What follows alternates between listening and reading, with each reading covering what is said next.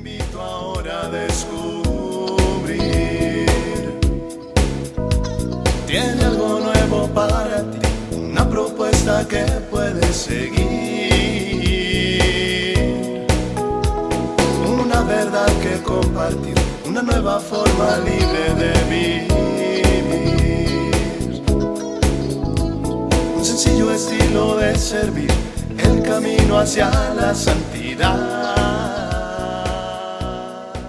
Hola, qué gusto saludarte en otra cápsula de paz y bien en este sexto día de nuestros ejercicios espirituales, de nuestro retiro que pues ya llega a este día. Y hoy es un día muy especial, este viernes, en el que vamos a trabajar acerca de nuestro examen de conciencia. Y aquí es eh, importante que, pues, si está en tu posibilidad, pues tomes este día como un día de ayuno, ¿no? ¿Has ayunado alguna vez? A lo mejor sí, muchas veces cuando está vacía la cartera, ¿no? Pero yo creo que ni un día nos hemos quedado sí, sin mucha eh, falta de alimento. Y el ayuno que te propongo, bueno, pues es algo que no es muy complicado. Hay dos formas, ¿no? El primero es eh, por la mañana el tomar eh, un té con unas tres rebanadas de pan eh, que sea un pan que tenga granos, ¿no? Eh, hay unas panaderías que lo venden o el mismo pues pan comercial que haya y solamente eso. Obviamente pues hacer una oración al principio porque acuérdate que el ayuno no nada más es una cuestión de privación, es para pedir intensidad en la oración. Entonces vas a hacer un examen de conciencia profundo vas a tratar de, imagínate que vas a ordenar, ¿no? llegas a tu cuarto y está todo por sin ningún lado. ¿Por qué vas a empezar? Pues no sé, dices, bueno, voy a empezar a recoger la ropa, eh, voy a cambiar las sábanas, voy a tender la cama, eh, voy a acomodar el librero, voy a tirar toda la basura, eh, voy luego a barrer, a trapear, hasta que ese cuarto queda totalmente limpio y ordenado. Pues así va a ser tu interior. Estos días en los que hemos estado revisando sobre eh, el pecado, bueno, pues ya hemos hecho recorridos en los cuales pues eh, era un momento de presentarle a Jesús por qué y qué era lo que nos había llevado a ese pecado, pues ahora este examen de conciencia, pues sí es pedirle ese perdón a Dios, es eh, pedir y buscar en nosotros mismos esa reconciliación. Entonces, para esto el ayuno pues es muy básico, ¿no? Te decía, una taza de té, unas tres rebanadas de pan y luego pues ya tu comida al mediodía, a la hora que tengas ese almuerzo, eh, pues comer ensalada, frutas, si puedes evitar carne, mejor, porque eh, el comer frutas y verduras pues es la dieta bíblica, ¿no? La dieta de Daniel y ayuda para el ayuno. Durante el día puedes tomar toda el agua que necesites y luego pues ya a eso de las 7 eh, eh, vuelve a tomar ese té con otras tres rebanadas de pan. Y ese va a ser tu ayuno, esa es una forma.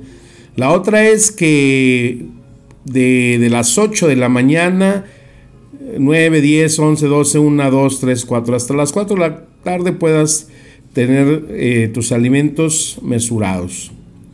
Un desayuno pues más o menos ligero, una eh, colación, tu comida y a las 4 cortar de lleno y no vas a volver a comer nada hasta el sábado a las 8 de la mañana. Eso es lo que se llama el 8-16, ¿no? O sea, 8 horas en las que puedes tener la ingesta de tus alimentos y 16 horas de ayuno. Bueno, pues yo hice ese, el 8-16 y pues se siente uno, muy bien, ¿no? Eh, también pues esta cápsula la recibes en la mañana, tienes tiempo, prográmate y te aseguro que vas a tener una experiencia muy importante. Bueno, entonces iniciamos con los pasos que ya vamos identificando. Encontrar el lugar, la postura adecuada, participar,se mucha respiración profunda en la presencia de Dios. Y después nuestra oración preparatoria, la tuya, la que hiciste, la que has llevado o la que nos da Ignacio. Señor, guía mis intenciones, pensamientos y acciones para que estén encaminadas a ti y a tu servicio. Después entramos al paso número 3, en donde es esa ambientación o composición del lugar. Y ahí vamos a meditar un texto. Es en el Evangelio de San Mateo, en el capítulo 9, versículo 9 hasta el 13. Fácil de acordarse. Mateo 9, 9. Pasando de allí vio Jesús un hombre llamado Mateo sentado en la recaudación de los tributos y le dijo, sígueme. Y él se levantó y le siguió, y sucedió que estando él a la mesa de la casa de Mateo, muchos publicanos y pecadores vinieron a reclinarse con Jesús y sus discípulos. Viendo lo cual, los fariseos dijeron a los discípulos, ¿por qué su maestro come con los publicanos y los pecadores? Él los oyó y les dijo, no son los sanos los que tienen necesidad del médico, sino los enfermos. Vayan pues y aprendan lo que significa misericordia quiero y no sacrificio, porque no he venido a llamar a los justos, sino a los pecadores. Palabra del Señor, amén. Ay, qué texto tan confortante, qué texto tan reparador, saber que todos estamos rotos por el pecado y que estamos enfermos y que por eso este sacramento eh, de eh, la reconciliación, este espacio de venir a la iglesia y contemplarla como ese hospital, nos vuelve y nos recobra la salud.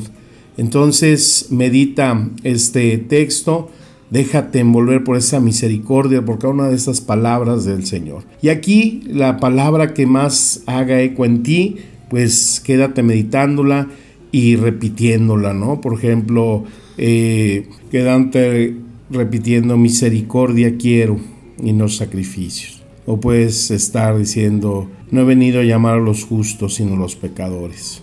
No tiene necesidad de médico el sano, sino los enfermos. Alguna de esas frases que te hagan estar repitiendo, repitiendo en esos 10, 15 minutos en que medites esta palabra. Entonces, ¿vamos bien o nos regresamos? Bueno, yo creo que vamos bien, ¿no? Ahora vamos a pasar a ese paso que es la petición del fruto. El punto eh, principal de esta meditación, ese examen de conciencia. Lo vamos a hacer a través de el ir repasando esos mandamientos que son principio y fundamento del camino de felicidad, la guía para vivir como estos hijos de Dios que Él espera que seamos, busquemos ser, nos esforzamos. Primer mandamiento, amar a Dios sobre todas las cosas. Y te puedes hacer estas preguntas. Tengo un amor de hijo para con Dios. ¿De veras le amo sobre todas las cosas? Creo en su palabra, confío en su bondad infinita. ¿Le hablo como al amigo más íntimo cada día o lo veo como un juez? O peor, un verdugo. Me preocupo de aumentar mi conocimiento de Dios, del Evangelio y de fortalecer mi fe. De este mandamiento podemos encontrar las dudas, las negaciones, apartarnos de la verdad de la fe. Cuando nos damos a la creencia en supersticiones, en adivinaciones. Cuando lees libros, espectáculos, que o aquellos que hablan contra la fe, o cuando asistes a otras iglesias porque no hay identidad, cuando comulgas estando en pecado y se te hace simplemente esa práctica religiosa vacía y lo que tú puedas encontrar. Segundo mandamiento, no tomar su santo nombre en vano. Pronuncio siempre el nombre de Dios, de Cristo, de la Virgen, con respeto, amor y cariño. Aquí pecamos cuando deliberadamente se blasfema, se insulta a Dios, cuando juramos sin verdad, sin necesidad, cuando haces promesas con ligereza, cuando hablas mal de la iglesia, de los obispos, de los sacerdotes, sin motivo real, y eres motivo de escándalo en otros. Qué fácil es señalar y culpar a los demás sin saber. Y qué sabroso saben los temas en contra de la iglesia, de los obispos y sacerdotes. Revisa bien este punto. Tercer mandamiento, santificas las fiestas. El domingo es realmente para mí el día del Señor santifico como es debido ese día y ayudo a los demás a santificarlo. La misa del domingo es para mí el acto esencial de la semana. Aquí pecamos cuando faltamos deliberadamente los domingos a misa sin motivo grave, cuando llegamos tarde voluntariamente, cuando no estamos con la debida atención a lo que nos quiere dar como regalo el Señor ese día, en sentirnos congregados, invitados a la casa del Padre, a participar de ese banquete de su palabra, de su sacramento. ¿Cómo sueles ir normalmente a la Eucaristía? ¿Cómo sueles ir normalmente a ese encuentro en la confesión? ¿Vas arrepentido verdaderamente, preparado? dispuesto. Ojo. Cuarto mandamiento, honrar a tu padre y a tu madre. Y te preguntas, ¿estoy convencido de las palabras de San Pablo que dice, toda autoridad viene de Dios?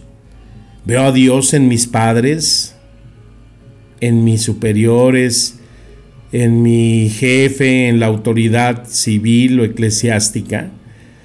Mi obediencia es fruto de mi espíritu de fe Amo en realidad a mi esposa, a mis hijos, a mis subordinados como Cristo los ama. Aquí pecamos cuando libre y deliberadamente no manifestamos amor, gratitud y respeto a nuestros padres. A veces los podemos odiar, los criticamos, los insultamos, los ridiculizamos. ¿Cuántas veces no los abandonas? desobedece sus mandatos. Cuando calumniamos también a los que son responsables y acompañantes de nuestra vida, educadores, sacerdotes, que esto nos hace tener muchas veces, tener esa aversión hacia nuestro prójimo.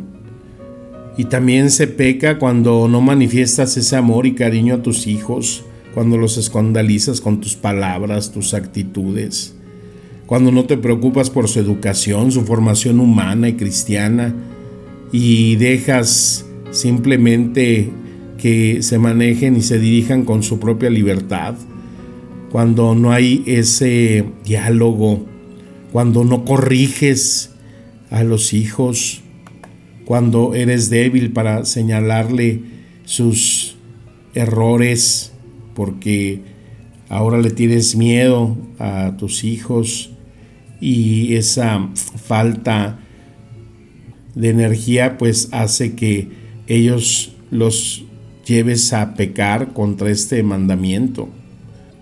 Muy importante esta revisión.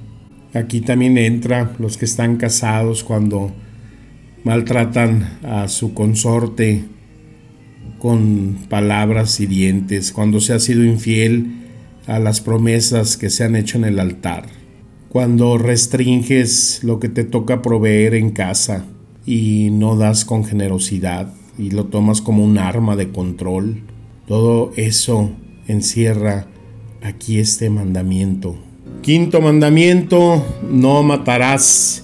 Y te preguntas, amo a mis hermanos como a mí mismo, trato a los demás como alguien o como algo, respeto su cuerpo, su dignidad, su libertad, me preocupo por la salud y la vida de los demás. Aquí pecamos contra este mandamiento cuando libre y deliberadamente matas, hieres, golpeas a otro por odio, rencor y venganza, o deseas hacerlo sin poder realizarlo. Cuando abortas, crimen abominable, por tratarse de una persona humana inocente, indefensa, y a la que se priva, al menos de tu parte, de la gracia, de la vida, de la vida eterna mantienes voluntariamente sentimientos de odio, sentimientos que te orillan a no querer perdonar. Cuando eres el medio para que induzcas a otra persona directa o indirectamente al pecado, por ejemplo con tus malas acciones, tus palabras, cuando abusas de otra persona más débil que tú, cuando deseas o intentas suicidarte por una situación que estés pasando y pones en peligro tu vida y la de los demás. Cuando eres imprudente al manejar, ya sea por la velocidad, por no respetar las leyes, porque vas con el celular, porque vas distraído, porque vas ebrio, bebes hasta perder la razón, te drogas, qué tipo de cosas te hacen atentar contra tu propia vida. Vamos a unir el sexto y noveno mandamientos, no cometer actos impuros. Esto es no desear la mujer del prójimo o el, o el esposo, ¿no? Pregúntate si eres puro. ¿Crees de verdad que tu cuerpo y los demás son templos del Espíritu Santo? ¿Buscas tener siempre una mirada limpia y un amor puro? ¿Dominas tu cuerpo de tus pasiones o te dejas dominar? ¿Has orado cuando empieza una tentación? Cuando aparece ese acecho y perturba todo tu cuerpo. Aquí pecamos cuando libre y deliberadamente nos deleitamos voluntariamente en esos pensamientos, de esos impuros, aunque no realicemos estos actos, se comete una acción impura, a veces solo con otra persona, quizás la persona puede ser casada, quizás del mismo sexo, quizás algún familiar o algún consagrado. Cuando lees libros, revistas, videos deshonestos o pornográficos, cuando te deleitas viendo espectáculos inmorales, ahora con tantas series que dan cabida a tanta escena y pornografía. Y a veces cuando tenemos esas conversaciones impuras, cuentos, chistes, canciones, cuando muchas veces se baila buscando el deleite sexual. Ahora vamos a unir el séptimo y décimo mandamiento no robar, no codiciar los bienes ajenos. Y nos preguntamos qué tanta es la pasión que tengo por el dinero y las cosas de esta tierra. De verdad soy pobre de espíritu. Me preocupo por la justa repartición de los bienes en la tierra. A veces sufro y me preocupo al saber que hay personas con hambre. Si soy egoísta. Pues aquí pecamos cuando libre y voluntariamente tomamos algo que no es nuestro y cuando muchas veces si vendemos algo, vendemos con engaño o en la calidad de los productos, ¿no? Cuando nos dicen que tantos beneficios y propiedades tienen un producto y son mentiras. Cuando no pagas lo justo a tus empleados, cuando vemos gente en la calle que vende cosas y le empezamos a regatear el precio y queremos casi que nos regalen, pero cuando vamos a algún súper establecimiento y no decimos nada por los precios, es una injusticia.